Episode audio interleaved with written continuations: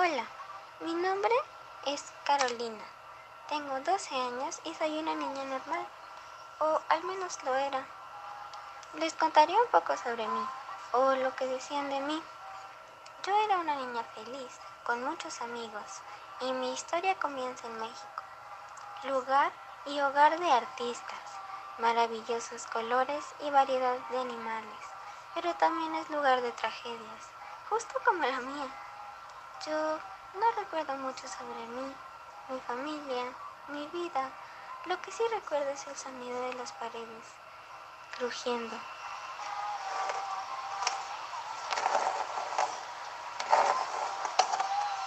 Las alarmas sonando, las personas gritando y corriendo. Los niños y bebés llorando, aterrorizados de miedo. Ese trágico día, el día de mi muerte.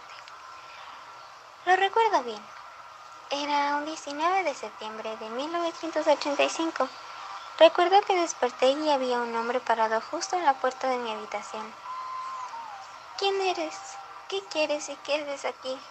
Le pregunté. Sin embargo, no recibí ninguna respuesta. Solo hizo un gesto. Giró su cabeza justo hacia la ventana y escuché un susurro. Ve a dormir, dijo con una voz quebradiza. En ese momento yo me quedé en shock.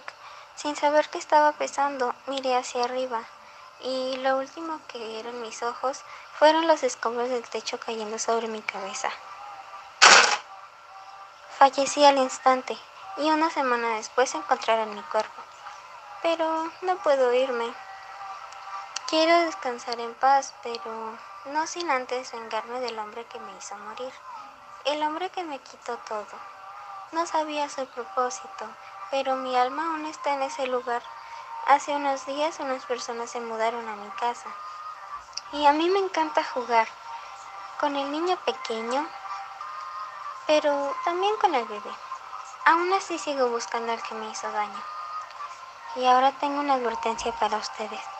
Si ven a una persona de piel blanca como la nieve, cabello negro como la noche, ojos profundos y brillantes y con una sonrisa de oreja a oreja. Solo pueden hacer una cosa y es esperar a que la muerte les llegue. No hay manera de escapar de él. Créanme, lo sé, pero no hay por qué estar tristes. Todo está bien ahora. Estoy muerta y él ya no puede lastimarme.